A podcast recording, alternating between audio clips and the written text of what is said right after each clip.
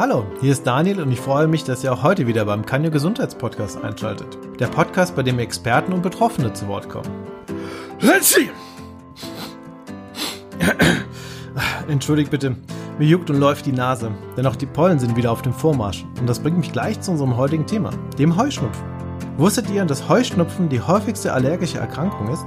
In Deutschland sind etwa 15% der Erwachsenen davon betroffen.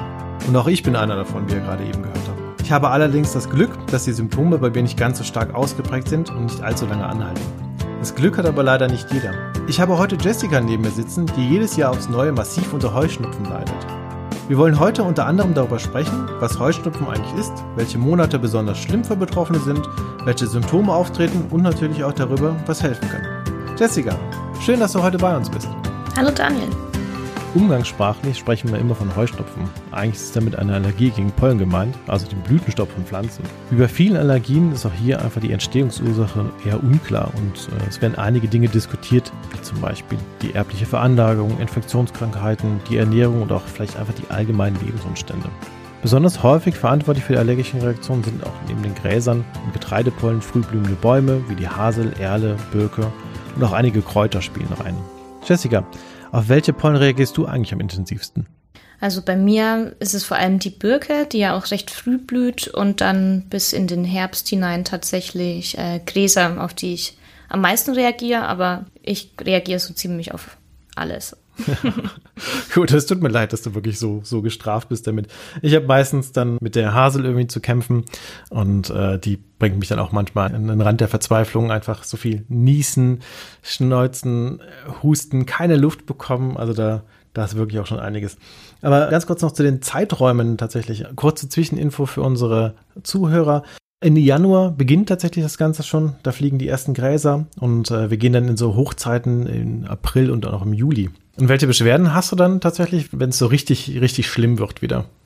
Also das hat sich jetzt tatsächlich in den letzten Jahren sehr verändert und äh, die Symptome sind deutlich vielfältiger und schlimmer geworden. Es war früher, beziehungsweise fängt es heute auch immer noch so an mit Augenjucken und die Nase läuft. Ich kann nicht mehr so gut durch die Nase atmen und ich bin häufiger müde, aber es kam jetzt im Lauf der letzten Jahre tatsächlich auch häufiger ähm, die Atemnot hinzu, also dass ich generell schlechter atmen kann, Lungenschmerzen habe. Es ist aber auch so, dass ich tatsächlich durch die ganzen Symptome dann auch ein, als Folge Nasennebenhöhlenentzündungen häufiger habe oder tatsächlich auch eine Kehlkopfentzündung hatte ich letztes Jahr. Oh, wow. Und es war so schlimm, dass ich dann vier Wochen kaum sprechen konnte. Oha. Und ja, es ist auch wirklich so, dass ich manchmal Fieber habe und auch Magen-Darm-Probleme durch den Heuschnupfen. Das wissen tatsächlich die wenigsten, dass das auch, also sich auch so äußern kann. Okay, gut. Also da habe ich es ja noch wirklich ganz gut. Ähm, habe es aber tatsächlich dann äh, über die Jahre gehabt, dass ja auch alles immer ein bisschen schlimmer geworden ist. Gut, ich habe jetzt gesagt, bei mir hat sich das Ganze irgendwie über die Jahre jetzt auch ähm, entwickelt. Ne? Hast du das tatsächlich auch so, dass so deine Symptome tatsächlich irgendwie auch schlimmer geworden sind? Ja, tatsächlich. Also es fing so vor zehn Jahren ungefähr bei mir an, dass ich gemerkt habe, so im April, eben die genannte Birke, mit der fing alles an, die Augen, dass ich einfach Augenschmerzen hatte, beziehungsweise die Augen gejuckt haben und ich einfach häufig Niesattacken hatte und mir das erstmal gar nicht erklären konnte, woher das eigentlich kommt.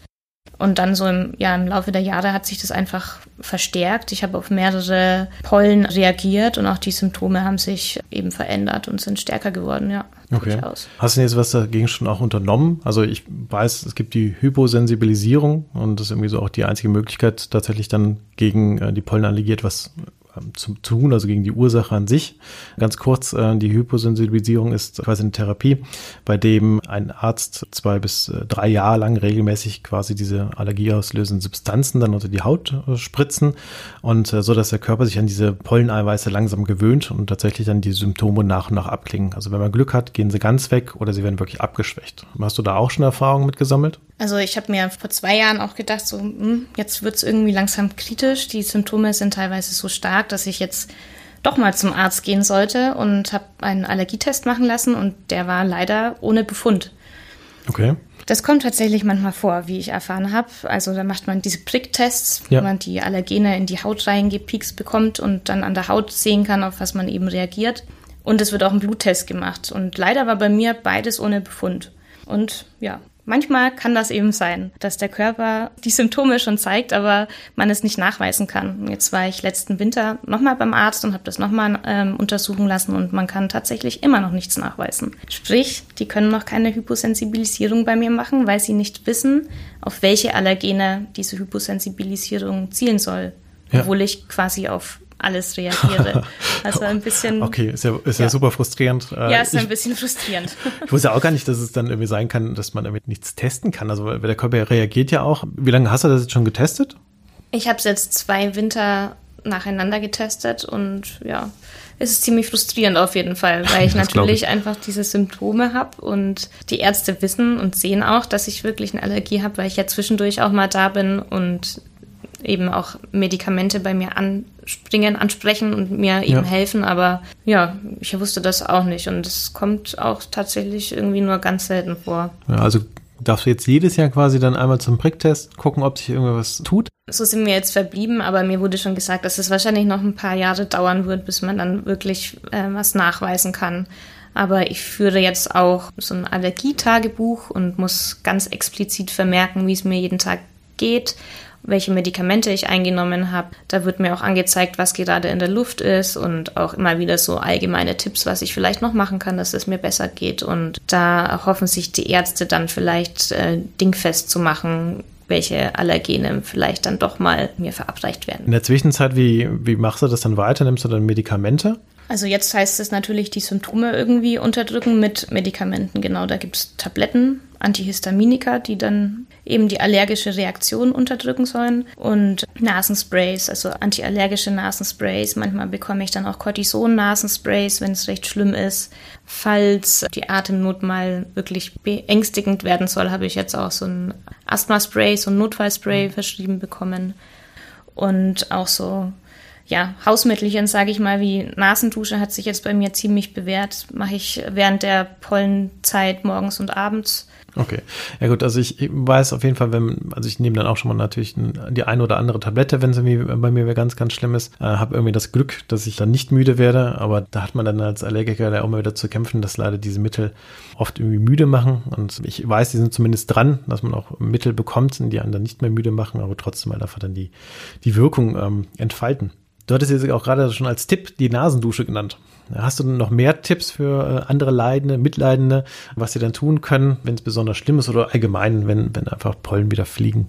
Also allgemein ist es ganz hilfreich, wenn man zum Beispiel vor dem Schlafengehen duschen geht, damit die Pollen, die eventuell in den Haaren festsetzen, äh, rausgespült werden aus den Haaren, dass man häufig die Bettwäsche wechselt, seine Klamotten nicht im Schlafzimmer liegen lässt Genau, also quasi alles Mögliche tut, um die Pollen von sich fernzuhalten. Worauf man wirklich noch achten sollte, ist die Ernährung, weil zum Beispiel Äpfel oder Steinobst die Wirkung von den Pollen noch verschlimmern kann, also die Symptome stärker werden. Das ist auch was, was ich mir für dieses Jahr vorgenommen habe, weil das habe ich immer noch so ein bisschen ignoriert, sage ich mal. Da kann man, glaube ich, noch wirklich Linderung verschaffen, wenn man darauf achtet, was man isst.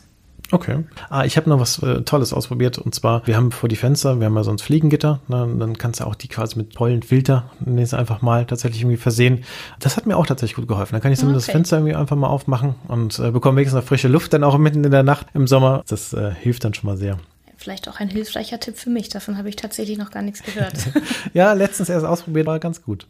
Jessica, vielen Dank für das Interview und ich hoffe, dass wir unseren Zuhörern einige Tipps mit auf den Weg geben konnten, die ihnen bei ihrer Allergie dann quasi etwas helfen können und noch etwas Linderung verschaffen können. Vielen Dank, Daniel, für die nette Einladung und das nette Gespräch. Sehr gerne. Übrigens gibt es im Internet zahlreiche Pollenflugkalender, die euch zum Beispiel anzeigen, wie stark die Pollenbelastung derzeit in eurer Region ist. Einer davon wird direkt vom Deutschen Wetterdienst zur Verfügung gestellt.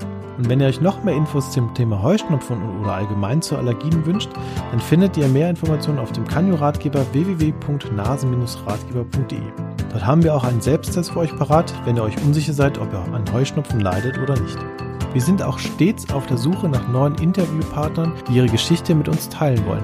Wenn ihr Interesse daran habt, dann schreibt doch gerne an podcast.kanyu.de. Und ansonsten, wenn ihr allgemein auf dem Laufenden bleiben wollt, dann folgt uns doch einfach auf Instagram Leider komme ich damit auch schon zum Ende der heutigen Folge. Und wie immer freue ich mich sehr, dass ihr zugehört habt und auch hoffentlich beim nächsten Mal wieder einschaltet. In diesem Sinne, tschüss und bis bald, euer Daniel.